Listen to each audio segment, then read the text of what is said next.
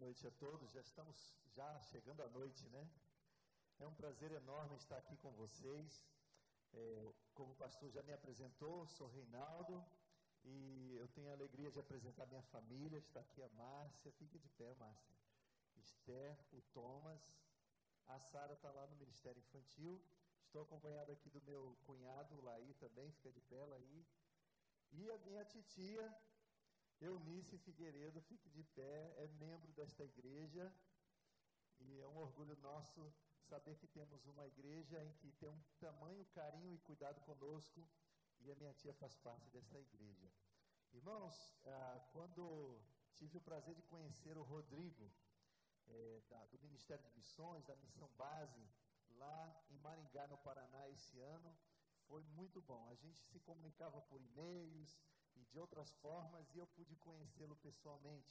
Também o pastor Franco, um momento tão difícil da minha vida, há quase duas semanas o meu pai faleceu e meu pai estava numa situação bem complicada, eu estava em Cabo Frio, e no momento ali, para ajudar minha irmã, eu tinha vindo do Maranhão, e o pastor Franco me faz uma ligação bem naquela hora, e eu pude pedir alguns conselhos para ele que foi marcante naquele momento da nossa família. Eu agradeço muito, pastor. Eu creio que quando ah, Deus nos desperta para irmos ao campo missionário, Ele não nos deixa só. A gente deixa a nossa família, a família da minha esposa ficou no Paraná, a minha família aqui no Rio de Janeiro, e nós fomos para o Maranhão em 2011. Já são cinco anos que estamos ali servindo ao Senhor, e nunca, irmãos, nunca nos sentimos sós. Já nos sentimos cansados e às vezes até pensando em, assim, nunca em desanimar do ministério, mas pensando, refletindo sobre a nossa certeza de chamado de Deus para servirmos ao Senhor, com pescadores, famílias que estão morando em ilhas, em comunidades que estão isolados do continente e com muitas carências, não somente do Evangelho da Salvação, mas também de muitas questões sociais e outras mais que eu vou tentar apresentar um pouco para vocês. É, irmãos, eu tenho um, eu vou pedir ao nosso irmão coloque um mapa, para os irmãos terem um pouquinho mais ideia do que se trata do Maranhão. Enquanto esse mapa está aqui, eu quero falar um pouquinho sobre a MEAP. MEAP, ela é, significa Missão Evangélica de Assistência aos Pescadores. O fundador da MEAP é o Márcio Garcia, ele é membro da Primeira Igreja Batista de Santos, São Paulo, e quando jovem, casa, jovem casado, logo assim que estavam ali se formando ao seminário, eles foram impactados por um missionário canadense que estava no litoral de São Paulo, com desejo de alcançar os pescadores. E ele desafiou os seminaristas naquela época, Márcio e Damares, se formando e recém-casados, eles atenderam o desafio de morar em um barco numa, na beira de uma comunidade aqui no, no litoral de São Paulo, para começar a pregar o Evangelho a famílias que estão isoladas e carentes do amor de Cristo.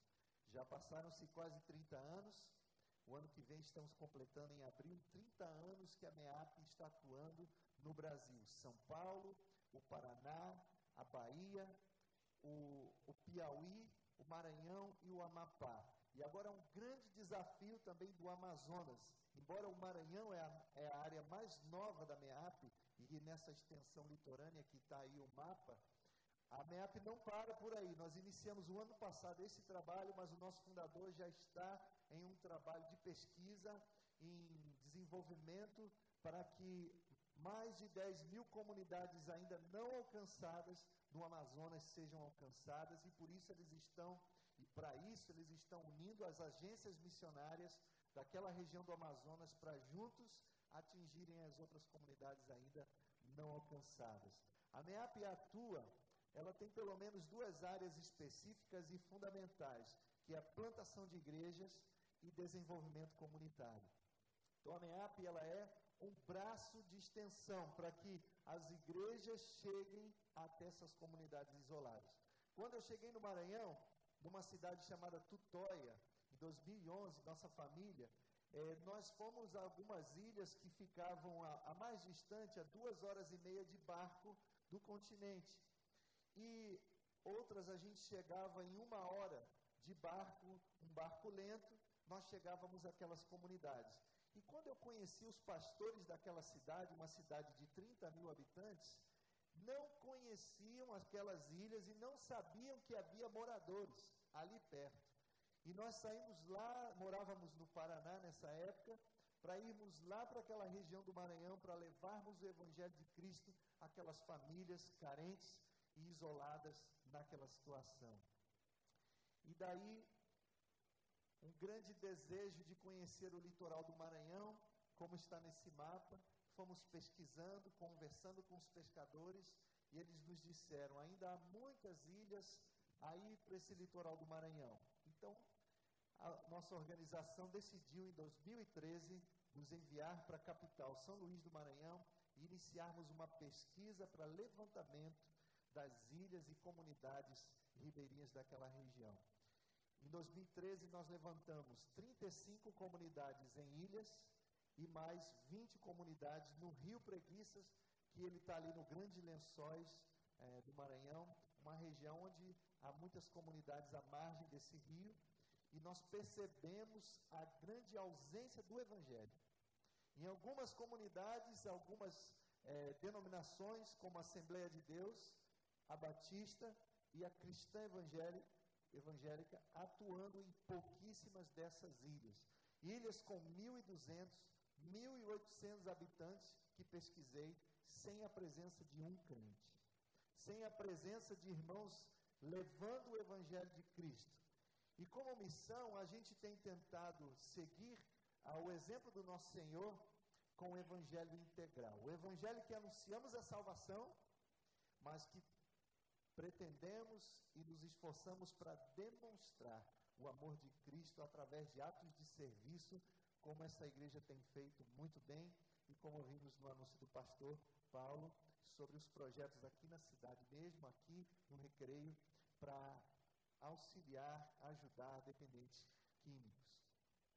Irmãos, é, com nossa família é um prazer enorme é, de poder ir a essas comunidades e apresentar o Evangelho de Cristo. Desse litoral, ali gente, os irmãos veem no canto embaixo uma parte branca, aquilo ali são os grandes lençóis maranhenses, muito visitado por turistas. Então, uma região onde é muito frequentada por turistas do Brasil e do mundo afora. Ah, agora, subindo um pouco aquela areia branca, começa uma parte verde e vai até a sua extensão aos limites do Maranhão, em divisa com o Pará. Ali existem muitas regiões onde há comunidades, principalmente de pescadores, que sobrevivem da pesca. O trabalho deles, alguns, que a maioria ah, que nós trabalhamos, ele faz a sua própria canoa, a sua embarcação, ele mesmo ele conserta ou ele constrói a sua rede de pesca. Então não é o pescador que tem embarcações grandes como vemos aqui no Rio de Janeiro, que ele vai para mar aberto com grandes embarcações. Lá são embarcações pequenas e normalmente eles trafegam e pescam e trabalham em pequenos rios que vêm do mar entre as ilhas.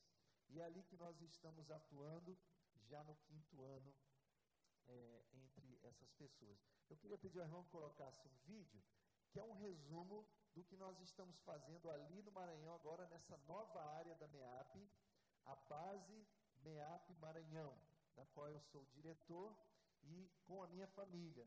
E estamos clamando para que o Senhor levante obreiros, porque é uma região muito grande nós estamos fazendo o trabalho de direção do campo, de é, mobilização de igrejas e pastores, envolvimento de pessoas da área de saúde e vamos até lá fazer o evangelismo, mas agora nós precisamos de obreiros para morar dentro dessa ilha que os irmãos vão acompanhar.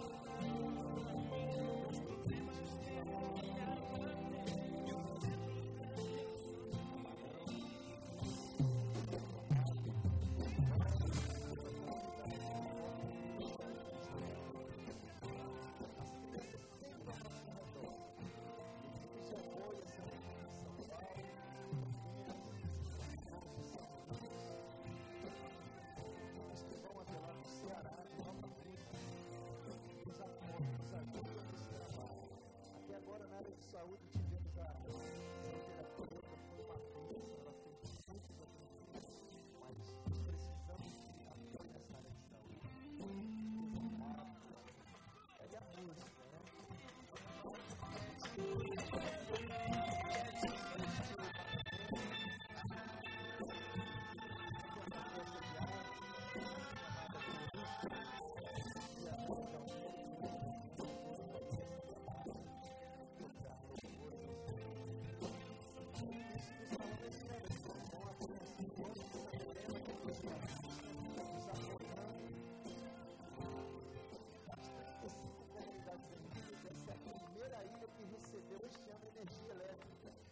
todas eram gerador com diesel ou gasolina. E eu perguntei ao chefe da, companhia elétrica o que precisava fazer para ter energia no nosso terreno, que adquirimos o ano passado. O terreno não. Então aí nós entramos num processo de de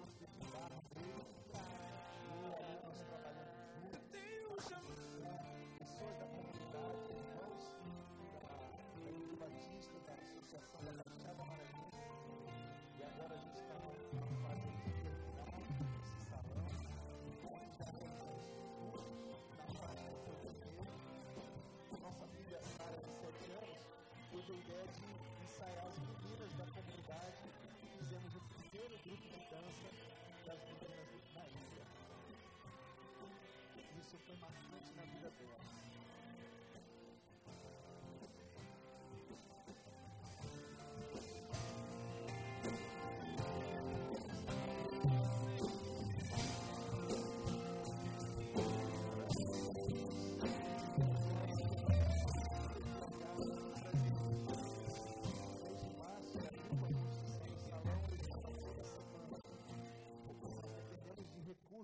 cada viagem que fazemos.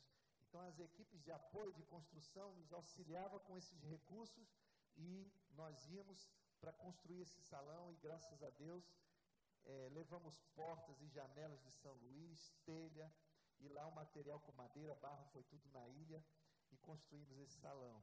Simples, mas para a comunidade eles já estão enxergando como um templo. E eles estão dizendo: Eu quero fazer parte desta igreja.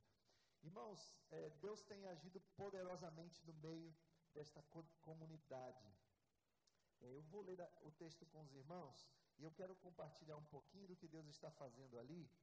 O texto de Mateus, capítulo 9, do verso 35 a 38. Irmãos, eu nasci aqui no Rio de Janeiro, na zona oeste do Rio.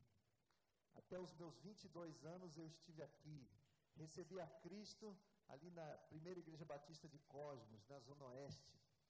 E naquela época eu estava envolvido nos ministérios da igreja, participando de coral, de grupo de louvor, participando de grupo de evangelismo, visitação em hospital. E eu creio que muitos aqui participam. Mas teve um dia que Deus me tirou, fui para São Paulo participar da escola de Ministério de Música e Evangelismo, o grupo M do Palavra da Vida. E ali eu encontrei a Márcia essa, essa bela e, e serva de Deus que tem acompanhado a minha vida, servindo ao Senhor e juntos com os nossos filhos, criando-os nos caminhos do Senhor. Então eu decidi deixar o Rio de Janeiro ir para o Paraná. E ali, quando nos tornamos membros da igreja no Paraná, nós fomos enviados depois de dois anos para o seminário em Atibaia, e aí fizemos cinco anos, e voltamos para o Paraná, Ali pastoreei por 10 anos a igreja, mas com um ardor missionário no, no, meu coração. E ali, em 2010, nós fomos desafiados a deixar tudo e irmos para o Maranhão pregar o Evangelho aos pescadores. E esse texto, irmãos, é, eu estou fazendo essa consideração porque eu preguei ele muitas vezes. Eu li esse texto muitas vezes, fiz devocionais nesse texto. E um dia o Senhor claramente disse: é, é a sua vez agora. Mateus capítulo 9, verso 35 a 38, diz assim a palavra do Senhor. Você pode ficar sentado mesmo. E percorria Jesus todas as cidades e povoados, ensinando nas sinagogas, pregando o evangelho do reino e curando toda sorte de doenças e enfermidades. Vendo ele as multidões, compadeceu-se delas, porque estavam aflitas e exaustas como ovelhas que não têm pastor. E então se dirigiu a seus discípulos: A seara, na verdade, é grande, mas os trabalhadores são poucos. Rogai, pois, ao Senhor da seara que mande trabalhadores para a sua seara. Irmãos, Deus tem urgência em enviar trabalhadores para a sua seara. Quando eu estava no Paraná, vendo as carências daquele lugar, saindo aqui do Rio de Janeiro, que tem assim um potencial muito grande das igrejas de expansão, de pregar o evangelho nos bairros e, e saírem projetos missionários para o interior do Rio e até mesmo para outros estados. Chegamos ao Paraná e presenciamos isso lá também, mas batia no coração meu e de Márcia de que há povos ainda não alcançados no Brasil, e não somente os índios. E quando estávamos no primeiro ano do seminário, em 96, na primeira conferência missionária que era feita, e ainda hoje é, para os alunos, o pastor Eduardo Luz, que ele é, naquela época era o diretor da Missão Novas Tribos do Brasil, ele fez o apelo: quem queria dedicar suas vidas para alcançar povos não alcançados no Brasil. E prontamente eu e minha esposa fomos. E você deve perguntar, mas pastor, há pouco tempo agora você disse que foi pastor por 10 anos. Sim, irmãos. Eu entendia que antes de ir para o campo missionário, nós tínhamos que estar debaixo da cobertura de um pastor. Então, nós fizemos planos de voltarmos para a nossa igreja, caminharmos com o nosso pastor por dois anos, e em 2002 ele nos enviaria a igreja para o campo missionário. Mas Deus tinha outros planos. Quando nós chegamos na nossa igreja para esse tempo de estágio, o nosso pastor tinha ido embora. E a nossa igreja estava sem pastor. E o meu estágio foi ser pastor interino da igreja. Foi um desafio, pastor Paulo, pastor Franco, muito grande, porque eu não tinha experiência nenhuma à frente de igreja. Eu tinha estágios de finais de semana. Dois irmãos da igreja que tinham alguma experiência me ajudaram me deram todo apoio e aí nós passamos dez anos. É porque Deus tinha muita coisa para trabalhar na minha vida, da minha esposa, eu acho que mais da minha esposa do que da minha. Não, o Senhor nos estava moldando e não imaginávamos para quê. Quando chegamos em Tutó em 2011, havia uma expectativa de muitas ilhas, e realmente há no delta do Parnaíba, que é o, onde o rio Parnaíba que vem é, do Piauí deságua no mar mas já passando por ilhas do Maranhão. E o nosso diretor, naquela época, disse: Nós queremos alcançar, há uma possibilidade de aproximadamente 20 comunidades. Então vai se ter uma nova base de, é, da MEAP em Tutóia. E quando nós fomos para lá, nós descobrimos, na pesquisa que fizemos, que muitas comunidades não existiam mais. Por causa da grande pobreza e carência, as pessoas saíram e foram para as cidades mais próximas. Então nós tínhamos quatro comunidades apenas. E com isso fizemos um trabalho de evangelização, de preparar o caminho para a chegada dos missionários. E aí, aquele ardor no coração. Existem quatro comunidades aqui. Mas ainda existe um número muito grande de comunidades no Maranhão, de famílias que estão isoladas sem ouvir da salvação de Jesus sem poder experimentar desse momento que estamos vivendo, experimentando agora, de ouvir a palavra de Deus, de cantarmos hinos de louvor ao nome do Senhor, de experimentarmos da presença de Deus. E isso mexeu comigo e eu comecei a compartilhar com o meu diretor e depois com o diretor executivo da nossa missão, que a, a sede está no Guarujá, em São Paulo, onde coordena toda a MEAP no Brasil. E assim, quando comecei a falar com o Evaldo, que é o nosso diretor, e ele foi nos questionando até o ponto de irmos. E assim Deus confirmou. Irmãos, esse texto nos diz, acompanhando Mateus, que inicia Jesus pregando o evangelho do reino. E depois vem Jesus fazendo muitos milagres, curando muitas pessoas. E aí, depois de tudo isso que Jesus faz, ele chama a atenção dos discípulos para uma grande necessidade naquela época. E ainda hoje, essa necessidade, ela existe. Ainda hoje há pessoas que estão em lugares no Brasil, como as comunidades ribeirinhas, nas ilhas do Maranhão e alguns rios do Maranhão, que não ouvem da palavra de Cristo. E Jesus se compadece quando ele vê aquela multidão.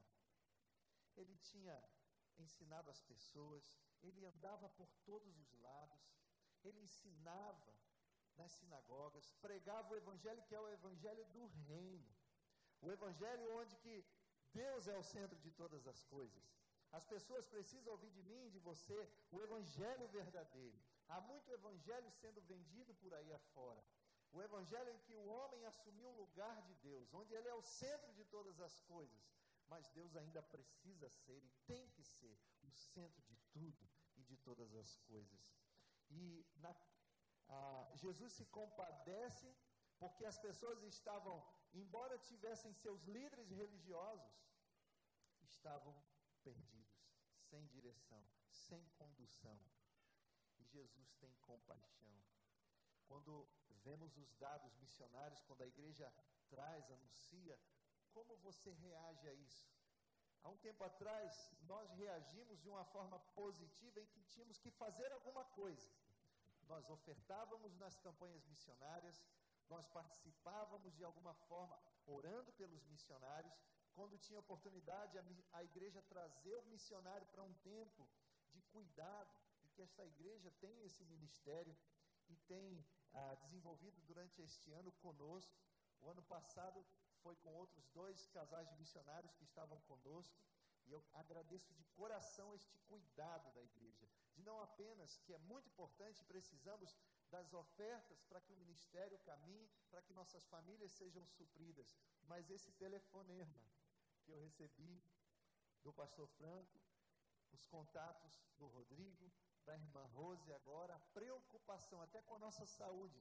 Ela disse assim nas nossas cartas, pastor Reinaldo, estou muito preocupado, principalmente com a Márcia, mas são questões, irmãos, era uma hora era aquela virose da zika, Daí, quando sarava da zika, aí era cálculo dos rins, e assim vai. Aí depois eu fiquei doente. Interessante, irmãos. Por que, que nós precisamos das suas orações? Por que, que ah, nessa urgência, quando Deus envia os missionários para os campos, por que, que você precisa? Irmãos, é interessante, cada dia que a gente se preparava para no dia seguinte ir para o campo missionário, alguma coisa acontece.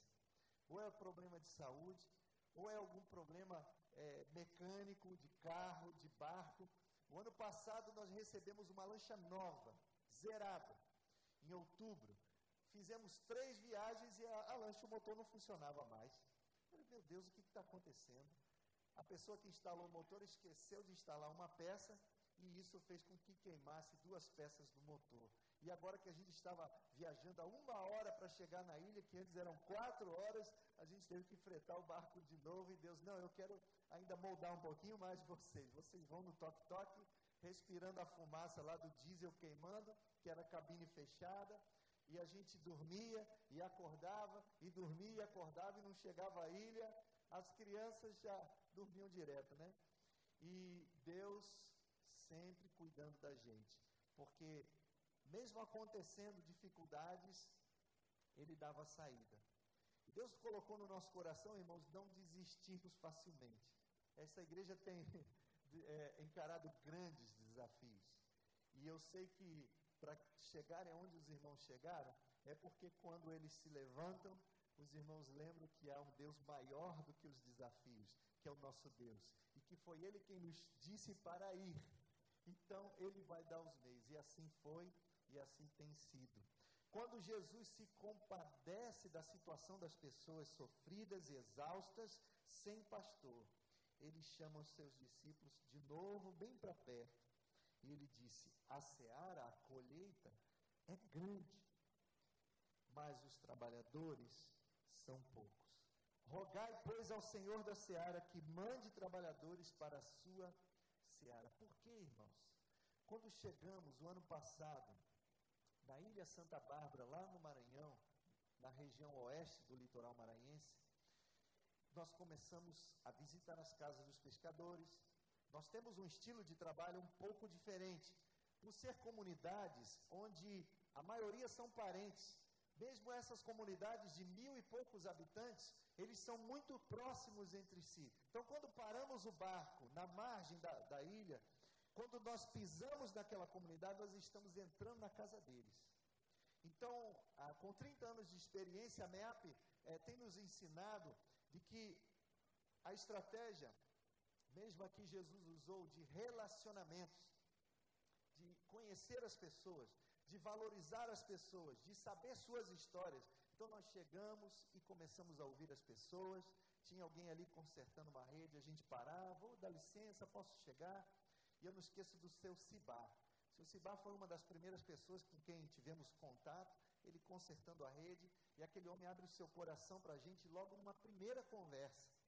Depois a gente falar sobre pescaria, falar sobre o mar, falar sobre tantas coisas, aí nos apresentamos quem éramos e o que estávamos a fazer naquela comunidade. E ele e sua esposa contaram uma triste história. Os pais, ainda hoje, nessas comunidades, eles tentam ensinar sua profissão para os seus filhos. E os seus filhos ali de 4, 5, 6 anos, eles levam junto para pescar. Mas as suas embarcações são pequenas. E às vezes o mar está um pouco agitado e essas canoas alagam enche de água e afunda. E aconteceu isso com seu Sibá. Ele estava com dois filhos, ele estava com um de, de cinco e o outro de seis anos. E aconteceu que essa canoa alagou e eles caíram na água. Um menino de seis anos, ele ficou ainda dentro da canoa cheio de água, mas o pai e o filho caiu. E quando cai no mar, tem a correnteza que leva. Então, o filho se agarrou no remo e o pai ficou e ficou boiando, aquele, aquele menino de cinco anos. E o pai nadando, tentando chegar até a canoa e não conseguia. E o filho que estava na canoa se preocupou tanto que ele pulou dentro da água para tentar ajudar o pai. E esse menino morreu afogado, com seis anos de idade. E a dona Carmelita, até hoje, ela vive mais trancada em casa, não sai. E aí a gente tem compartilhado a palavra de Deus com eles. Eles têm três meninas e um menino. E dois meninos são cinco, né? Eram seis e, e ficaram os cinco. E nós estamos ali falando do amor de Cristo. E eu tenho perguntado para ele e dito, seu Cibar, nós podemos voltar aqui para continuar esse estudo da palavra de Deus na sua casa. Ele olha, a palavra de Deus aqui ela é muito bem-vinda. É, agora em março, nós tivemos uma, uma surpresa, porque algumas pessoas, irmãos, nós fazemos o apelo para a salvação, eles levantam a mão, e ainda muito timidamente, mas nós tivemos uma surpresa do Ed Carlos, que ele tem 40 anos de idade. Por que, irmãos, precisamos das suas orações? Por que precisamos do seu apoio? Por que precisamos de missionários se levantando para irem conosco levar o evangelho aos pescadores? Esse rapaz, eu sempre passava na casa do pai dele para conversar com o pai, ele estava lá 40 anos agora, e aí a gente cumprimentava ele, conversava sobre vários assuntos, e quando tinha oportunidade, abria a palavra de Deus e compartilhava o evangelho com ele também. E quando iniciamos cultos neste salão agora em março, ele estava sempre presente. E eu nunca tinha visto esse rapaz alcoolizado. Mas num culto, no mês de maio, no final de maio, esse rapaz apareceu alcoolizado e ele disse: Pastor, eu quero falar com você. E eu estava iniciando o culto. Eu fui lá e disse: Então, depois do culto a gente vai conversar. Ele: Tá bom. Aí ele sentou lá, ficou quietinho, participou do culto. No final ele disse: Pastor, eu não aguento mais essa vida. Eu quero mudar de vida. Ele falou: Olha, o senhor perguntou quem quer aceitar Jesus e eu cheguei a trazer a mão no peito querendo erguer e não consigo. Mas hoje eu vim falar que eu não aguento mais essa vida. Foi a primeira vez que eu o vi alcoolizado. Eu não sabia que ele tinha esse problema. Ele recebeu a Cristo ali como Salvador e Senhor dele. E eu disse: amanhã pela manhã, você vem aqui no salão às 10 horas e nós vamos começar o nosso estudo bíblico. E ele foi. E ele foi estava consciente de tudo que ele tinha decidido comigo na noite anterior reafirmou a sua decisão de crer em Cristo como Salvador e Senhor, e ele fez um propósito diante de Deus, de verdadeiramente, com a ajuda de Jesus, largar o vício e mudar de vida. E ele disse assim: Pastor, Ele usou essa expressão: eu vou puxar muita gente para Jesus. E literalmente ele está puxando. Sabe o que, que ele faz? Ele vai lá no bar. A mãe dele, Dona Rosa, me contou, tão feliz do que Deus está fazendo na vida do Ed Carlos, que ele tinha que ser trazido arrastado para casa por de tão bêbado que ele ficava. Ele ia pescar e todo o dinheiro que ele ganhava na pescaria e na venda do, do, do pescado, ele ia para o bar. Todo santo dia ele ia. E às vezes seus colegas de bar traziam arrastado. E é, ele disse assim: que agora ele entra no bar, aí ele compra um Guaraná. E aí ele coloca lá na mesa. Aí eles começam a conversar dentro do bar e tomando Guaraná. Aí ele diz assim: ó, vamos lá em casa que eu vou servir um, um suco com bolacha, biscoito, para você. Aí ele leva o camarada de dentro do bar, na casa dele, e vai conversando. E do jeito dele, ele está evangelizando e compartilhando o que está acontecendo na vida dele. A mãe dele é católica e ela disse: Seu Reinaldo, ela me chama de Seu Reinaldo, eu estou muito feliz. Quando ela conversou a primeira vez comigo, fazia 20 dias que o filho dela não tinha colocado uma gota de álcool na boca. E antes de eu vir para cá no Rio, já faziam dois meses, ela conversou de novo. Eu tentei gravar um testemunho dela, mas eu não tenho muita prática nisso, não ficou muito bom mas ela dizendo como ela está feliz por ver que o filho dela agora, ele, ela disse assim, desde que ele foi para a igreja, ele ficou diferente. E agora o dinheiro que ele ganha, ele ajuda a sustentar o filho dele. Ele tem um filho que é o Michael, ele está com sete anos e ele mora junto com o pai. Ele não tem a esposa com ele. Então, irmãos, Jesus, quando olha aquele monte de pessoas, muitas delas, aflitas, exausto. Quando eu cheguei nessas comunidades, nessa ilha Santa Bárbara, uma ilha onde não havia um crente, sem nenhuma igreja pregando evangelho, mas tinha três centros de macumba. Três. Tem um pajé, não é a tribo de índio, mas tem um pajé lá. E eles batem o tambor de crioula, que isso é uma tradição e uma questão do Maranhão, mas infelizmente nas trevas, e durante a madrugada eles vão chamar os espíritos batendo esses tambores. E a gente ouve isso quando vai lá. Mas agora, nesse um ano e meio que estamos ali, dois centros se fecharam. Ainda existe um. Interessante que um deles pegou fogo. A coisa estava tão terrível lá que pegou fogo. E nós estamos lá. Também agora chegou uma outra igreja, a Assembleia de Deus está lá. Mas a Igreja Batista está chegando, é, plantando uma nova igreja, anunciando o evangelho de salvação. Por isso Jesus diz: rogai, pois ao Senhor da seara que mande trabalhadores para a sua seara. Irmãos, precisamos das suas orações. A Ilha Santa Bárbara está pronta para receber um casal de missionários para poder diariamente comunicar o Evangelho, discipular essas pessoas que estão aceitando a Cristo. E o nosso trabalho tem sido de ir e voltar e coordenar todo o Maranhão que nós começamos agora. Precisamos de apoio das equipes em todas as áreas. A área de saúde é muito precária. Não tem médicos, não tem dentista nessas ilhas. Quando vão no município que pegam quatro horas de barco, chega lá, não tem senha, ou não tem o dentista, ou não tem o médico tal. Então, essa é uma área que nós precisamos muito de apoio. E nessa tarde, já início de noite, qual o desafio que eu posso deixar para a igreja, irmãos? Deus tem despertado homens e mulheres, jovens, adultos, os irmãos da melhor idade, para se envolverem com a obra missionária, atendendo o chamado. Nunca pense que é tarde demais, nunca pense que é cedo demais, mas um dia eu e Márcia atendemos a este chamado para irmos e servirmos ao Senhor. E hoje eu quero dizer, irmãos, nós precisamos de mais obreiros. Temos uma região do Maranhão muito grande, muitas comunidades. Iniciamos há um ano e meio e já está na hora da gente expandir para outras regiões, que o Evangelho ainda não está sendo anunciado. Mas para isso, nós precisamos de obreiro. Vamos orar ao Senhor. Senhor, nós te agradecemos pela Sua palavra. O Senhor veio, inaugurou o reino, Senhor fez tantas coisas, mostrando a urgência que o Senhor tem em trazer o homem de volta para o Senhor, para que esse homem te adore, para que bendiga com seus lábios o teu santo e bendito nome. Senhor, o Senhor nos disse para rogarmos a Ti, ó Deus Pai, para que o Senhor mande obreiros para a sua seara. Senhor, estamos aqui dentro da Tua igreja, como um dia eu estava. E um dia o Senhor falou no meu coração, da minha esposa, quando ainda éramos adolescentes.